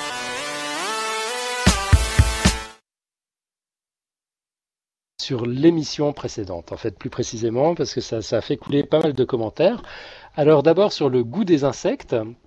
Donc euh, notre ami euh, David, alias Xilrian, nous a indiqué j'ai testé les insectes grillés, frits, mais pas de sauterelles, des insectes euh, volants et des larves plutôt. Et frits, ça a plus ou moins un goût de chips. voilà, il a répondu à une des questions qu'on se posait. David gagne un t-shirt Podcast Science. Euh, pas besoin de te manifester, David. J'ai toutes les informations, ton adresse et tout ça, donc c'est tout bon. On a euh, Urs également qui avait réagi euh, en live dans la chatroom de Newiz pendant le dernier épisode, qui nous disait la sauterelle grillée a un goût proche du poulet grillé, mais avec une texture qui se rapprocherait plutôt de celle du céleri. Du coup, je sais pas vous, mais moi j'ai du mal à imaginer à quoi ça peut ressembler. Je crois que le seul moyen, c'est bah, de goûter une mauvais quand même. Il va falloir qu'on se, se, dévoue. Ouais, ça, ça, ça, ça pas l'air, euh, pas l'air épouvantable. Donc, euh, Urs gagne également un t-shirt Podcast Science. Euh, par contre, Urs, j'ai pas du tout tes coordonnées. si tu peux nous contacter via un des moyens qu'on a, qu'on, a évoqués, ce serait formidable. Merci beaucoup. autrement, on avait euh, d'autres commentaires donc sur les, solutions aux défis alimentaires. On a Jeff d'abord qui nous dit euh, salut à tous et merci Alan pour ce dossier. Alan, ta réflexion sur la ressemblance possible entre le goût de la sauterelle et celui de la crevette a ravivé en moi un vieux souvenir qui va t'aider à étayer ta thèse.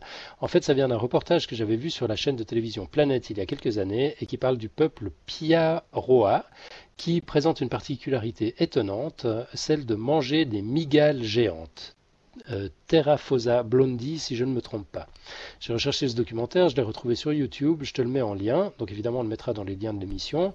Si tu avances euh, à 40 minutes et 50 secondes, c'est là qu'ils en parlent. Je vous préviens, les images peuvent choquer fortement les arachnophobes.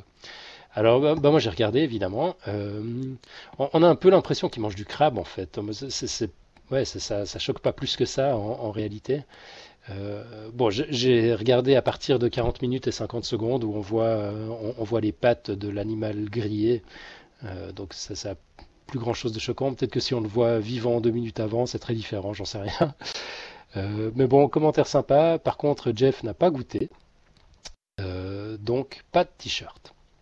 Allez goûter la Et puis, Exactement, il n'y a qu'à goûter les migales, c'est comme ça. Non, mais ça, c'est, ça se gagne, hein. un t-shirt podcast science. C'est pas facile. Euh, autrement, d'autres commentaires. Euh, on a Matt qui nous a laissé un commentaire qui disait on peut peut-être donner les insectes aux bœufs et consorts, mais j'ai peur du goût final. Bon, voilà. On a Mathieu, le nôtre de Mathieu, euh, qui nous dit Soit dit en passant, beaucoup d'agriculteurs du sud de l'Europe sont passés au bio, non pas par conviction écologique, mais tout simplement parce qu'ils reçoivent des subventions de l'Union européenne pour faire de l'agriculture écologique, ce qui est, vous en conviendrez, pas trop fair play comme reconversion. Alors, euh, bah oui, moi j'en conviens tout à fait. Après ce qu'on a annoncé la semaine dernière, c'est effectivement pas tellement fair play. On a euh, Topo, notre ami Pierre Kerner, qui nous dit Bon, je vais faire mon rabat-joie, mais essayer de comparer les goûts des différents arthropodes me semble assez vain. Je cite Wikipédia L'embranchement des arthropodes est de très loin celui qui possède le plus d'espèces et le plus d'individus de tout le règne animal. 80% des espèces connues. C'est environ 1 million d'espèces. À côté, les vertébrés représentent environ 50 euh, à 60 000 espèces. Dire que les arthropodes doivent globalement avoir le même goût, c'est 20 fois plus grave que dire qu'il n'y a aucune différence entre une sardine et un steak. Voilà. Bon, et sinon, euh, ajoute-t-il, quid de la solution de la viande synthétique, un palliatif pour la cruauté envers les animaux, et, si la technologie le permet, une éventuelle réduction de l'impact de l'environnement. C'est peut-être le hamburger du futur. Il nous a mis un lien sur euh, un blog de Scientific American. Bah voilà, il faudra aller voir, on le mettra dans, les notes de l'émission. Euh, j'avais entendu parler de, des recherches sur la viande synthétique. Il semblerait que pour le moment, ce soit encore assez dégueulasse. on n'arrive pas à faire quelque chose de, franchement comestible, mais qui sait, les chercheurs bossent dessus, ça, devrait avancer. Bon, Pierre a joué les rabat donc il gagne pas de t-shirt, en tout cas pas pour ce commentaire-là. Euh, et puis moi, ça, m'évoque une question. Quid de, la, de la viande d'autruche dont tout le monde s'accorde à dire, en tout cas les, gens euh, que, j'ai entendus s'accordent à dire que ça ressemble à la viande de cheval. Euh, je, me demande quel est le, le TFI, le taxonomie fail index entre le cheval et l'autruche. Ça, fait des devoirs pour Topo, là, il va falloir qu'il réponde à cette question. Marco, tu avais une réponse à faire à son commentaire. Hein? Euh, oui, euh, bah en fait j'ai fait une réponse sur euh, le site déjà, mais je disais qu'il avait tout à fait raison sur le fait que les bah, insectes, enfin au niveau du goût, mais je pense que je, suis mal exprimé en fait. Je, crois que c'est moi en fait qui avait en parlant de, la crevette, je me souviens plus très bien. Et mais donc je me suis mal exprimé car ce que je voulais dire c'était que surtout on n'a pas de raison concrète, hein, pas de pour pour être dégoûté en fait de l'idée de manger des, insectes quoi. C'est, je pense que c'est basé vraiment sur sur un préjugé culturel et et euh, voilà, c'est surtout ce que je voulais exprimer la dernière fois. Ok, ouais, bon, moi aussi, hein, j'ai dit qu'on mangeait bien des crevettes qui ont une, qui ont une tronche d'insecte. Euh, c'est... Ouais, ouais, en fait, moi, chaque, fois que je mange des crevettes, je me dis que ça a une tronche de sauterelle, quoi. Mais c'est vrai qu'après, euh, euh, la, comparaison s'arrête là. ouais, ouais, après, euh, de toute façon, il est évident déjà que des animaux qui vivent euh, en, mer n'aient pas le même goût que des animaux qui vivent sur la terre. Quoi. Ouais, bah attention à ce que tu dis. Hein. Pierre va de nouveau te tomber dessus peut-être. ok, bah, en parlant de Pierre. Tu dis que les crevettes ressemblent à des sauterelles, je pense que Pierre va râler, ouais. Bah ouais, ouais, ouais, bien sûr. Non, puis il a, il a, il a raison. Il n'y a rien de scientifique dans ce que je dis. C'est juste, euh, juste une, une, une, impression comme ça qui me, qui, m'obsède un peu à chaque fois que je mange des crevettes. Euh, Pierre a fait un autre commentaire en réponse à Didier Barthes euh, que, ou Barthès que j'avais cité dans, dans l'épisode précédent. Euh, donc je cite Pierre, pour répondre à vos griefs concernant l'entomophagie, les premiers sont triviaux. Le fait que de nombreux sont cuits dans l'huile ne restreint pas leurs, utilisations dans d'autres recettes moins grasses. Ce n'est pas la première fois que l'Occident s'empare d'une denrée pour l'accommoder et l'intégrer largement dans les différentes cuisines européennes et nord-américaines, tomates, pommes de terre, cacao, maïs, etc. Le dégoût, il était bien réel pour les ingrédients que je viens de mentionner. En restait-il légitime? C'est notamment grâce à l'ouverture d'esprit de certains agronomes comme Antoine Parmentier et les ruses utilisées pour inciter à la consommation de la pomme de terre que nous pouvons jouir aujourd'hui de recettes culinaires qui font part, part entière du patrimoine français. Des initiatives originales sont d'ailleurs déjà en marche, comme celle excellente du Collège impérial de Londres, ENTO, il nous a mis un, lien euh, sur, euh, sur cette initiative. C'est vrai que c'est assez cool.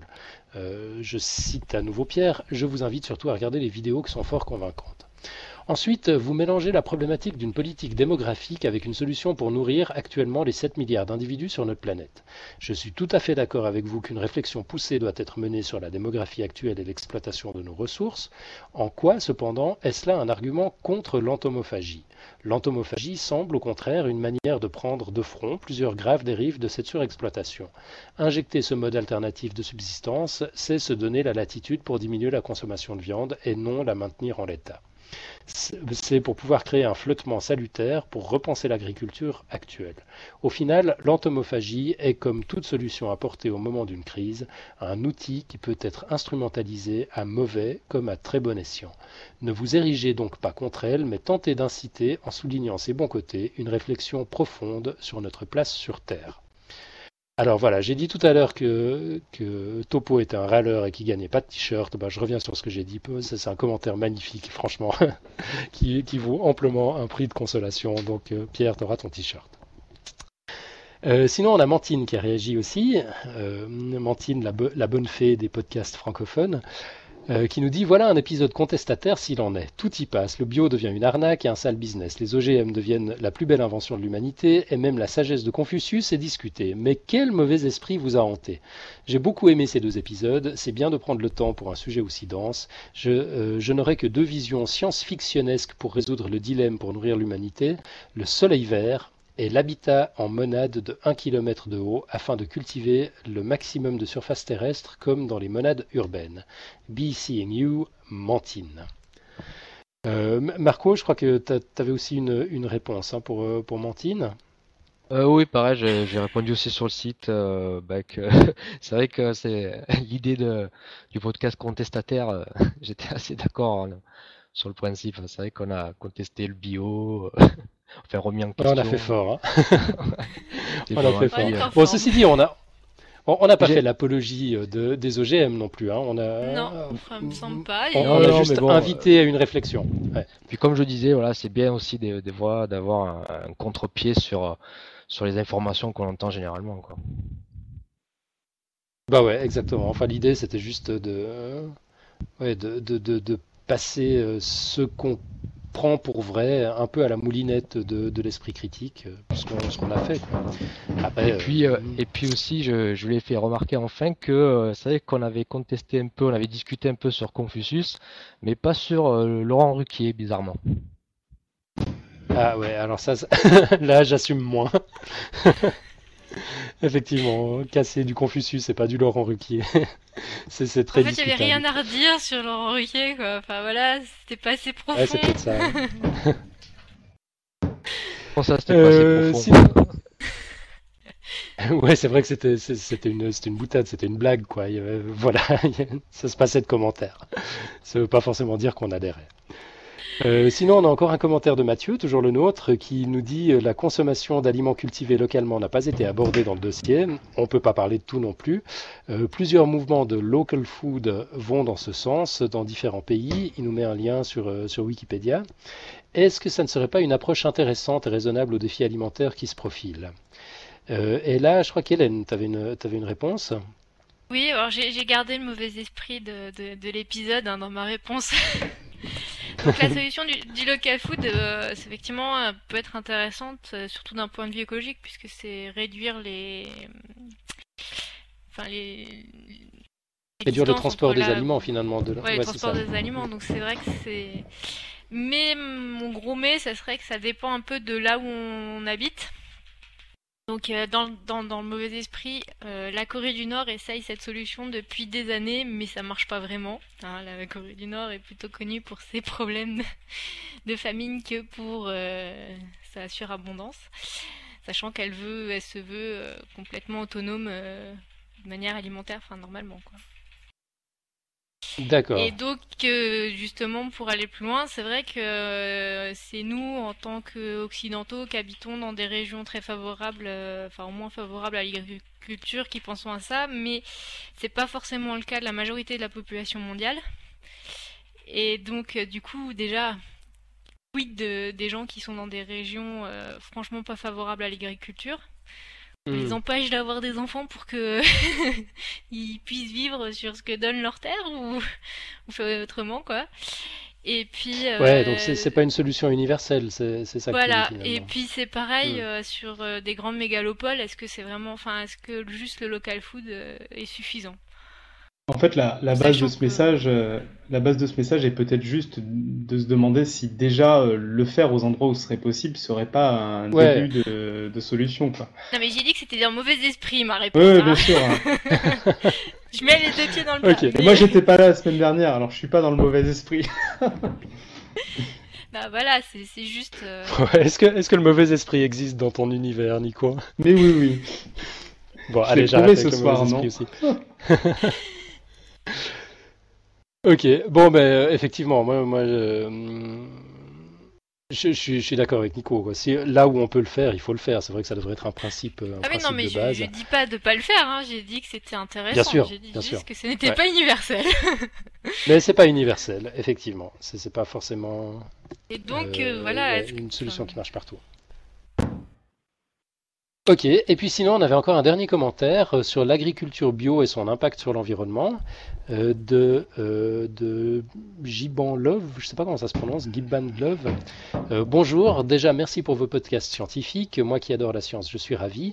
Sur la question de l'agriculture biologique et de l'environnement, je ne sais plus vraiment sur quel podcast vous en avez parlé, bon c'était le dernier, j'ai été un peu déçu car vous n'avez pas insisté sur la diversité de l'agriculture bio. Concernant l'impact sur l'environnement, elle a l'avantage de donner des sols plus riches en matière organique versus l'agriculture conventionnelle, ce qui donne une meilleure structure des sols, ce qui limite l'érosion. Voilà, je voulais pointer cet aspect de l'érosion car je pense que c'est très important. Là aussi, euh, je, suis, je suis un peu déçu que vous n'en ayez pas parlé. Voilà, c'est tout, merci encore cordialement. Euh, bah oui, effectivement. J'étais même pas tombé sur ces informations-là euh, dans, mes recherches. Euh, bon, ben ça c'est l'avantage de la formule podcast. En fait, on peut on peut toujours corriger le tir après coup. On, est ouvert à vos commentaires. Hein. Si il faut pas forcément être d'accord avec nous. si, si vous avez des sources mieux fournies que les nôtres, ben, n'hésitez surtout pas à apporter un complément d'information. Euh, j'avais dit que sur euh, le bilan environnemental, c'était mitigé pour le bio. Hein. Je ne l'avais pas complètement, je pas complètement démoli. Euh, le, problème, c'était essentiellement pour les pour les arbres fruitiers, pour pour la vigne, les, pommiers, par exemple, ces, ces choses-là, qu'on a qu'on a un vrai problème. Mais je crois que pour la culture des céréales, au, contraire, quoi, c'est plutôt effectivement le bilan environnemental est plutôt plutôt pas mal. Donc voilà, là on a des, des éléments de, de réponse qui nous manquaient. Merci. Je vais faire un peu ton avocat, Alan. Euh, c'est vrai que bon, aussi le sujet, c'était pas vraiment le bio en lui-même, hein, mais non, c'est vrai. C'est vrai. Solution euh, pour l'alimentation. Ah, absolument, mais c'est vrai que je, l'ai quand même euh, longuement abordé le, sujet du bio. Alors peut-être pas assez, effectivement, peut-être qu'il aurait fallu aller jusqu'au bout des choses, mais enfin voilà, petit à petit, avec les, éléments de réponse qui vont arriver, je pense que l'une dans l'autre, ça donnera quelque chose comme un dossier complet sur le bio, et puis on, pourra, on pourra se faire une idée.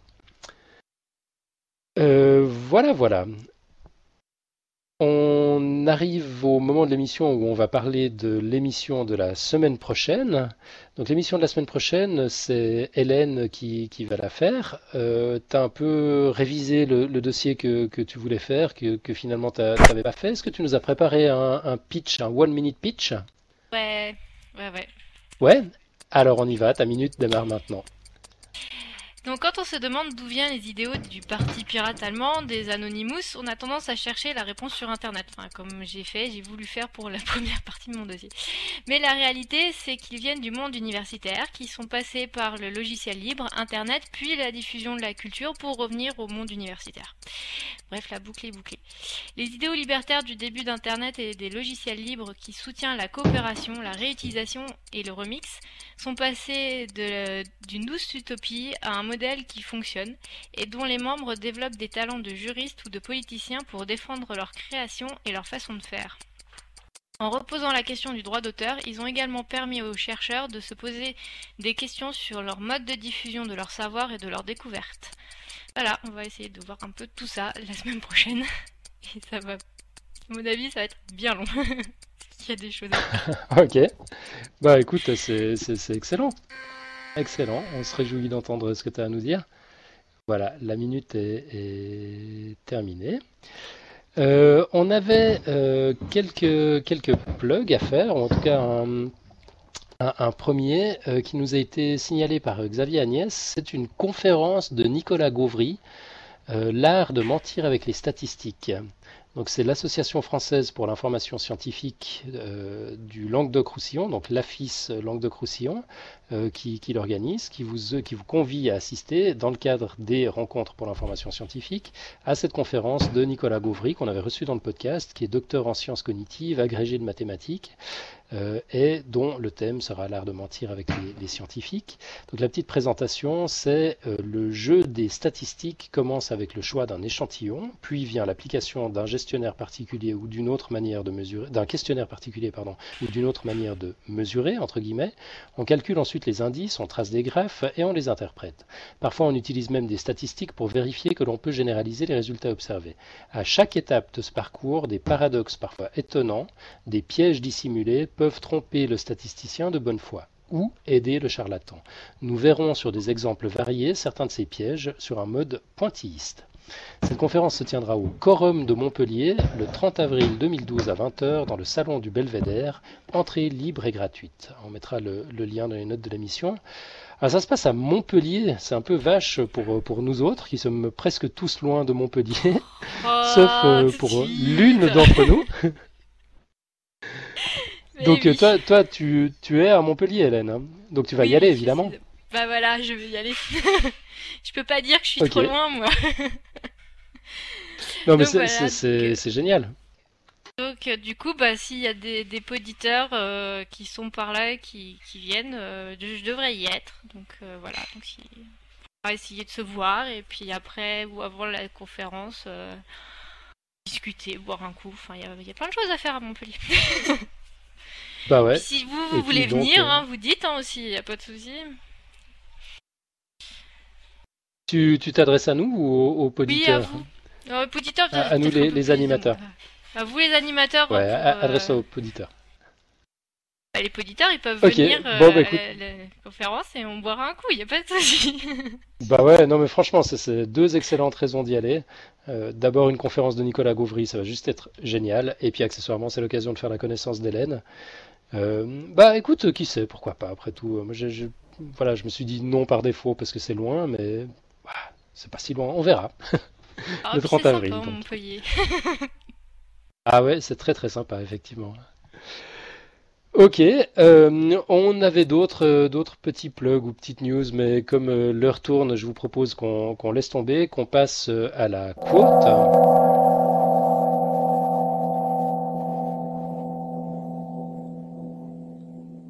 Alors, est-ce que quelqu'un nous a préparé des quotes cette semaine?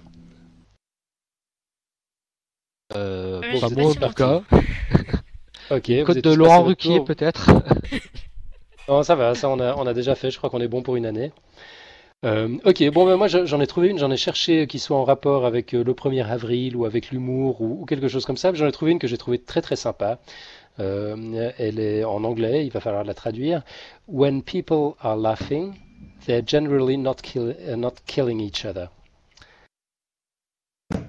Est-ce que quelqu'un se sent de la traduire? En général, quand les gens rient, ils ne sont pas en train de se tuer. Ils ne sont pas en train de s'entretuer. Ils ne sont pas en train de s'entretuer. Exactement. C'est de Alan Alda, qui est euh, entre autres le présentateur de l'émission euh, Scientific American Frontiers. Euh, voilà, moi je trouve, ça, je trouve ça très cool. Il a raison. Sauf dans les films. Souvent les gens se tuent en riant. C'est vrai. Dans ton univers, tu veux dire, vous avez aussi des films? Ça y est, je suis enfermé. Et, en plus, du coup, ça remonte le moral. Et... C'est vrai qu'après tout, euh, après les films tristes qui remontent le moral, pourquoi pas des gens qui se tuent en rigolant Avec le sourire. Mais ouais, soyons fous. Entretuons-nous joyeusement. Non, moi je préfère croire que Alan Alda a raison. Quand, quand les gens se marrent, ils s'entretuent pas. C'est plutôt cool. Rions. Euh, voilà, bah écoutez, c'est tout pour aujourd'hui. Euh, moi, je vais juste passer un petit merci à Brigitte qui a eu la gentillesse de m'héberger pour, pour ce, cet épisode du podcast, euh, histoire de pouvoir faire le live dans des conditions sans enfants qui décident de, de se taper dessus après, après 20 minutes. Euh, c'est très cool, merci beaucoup Brigitte.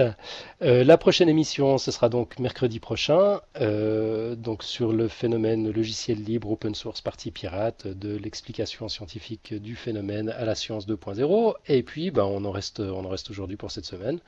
Bonne semaine à tous, à bientôt, ciao ciao. ciao. Salut. Salut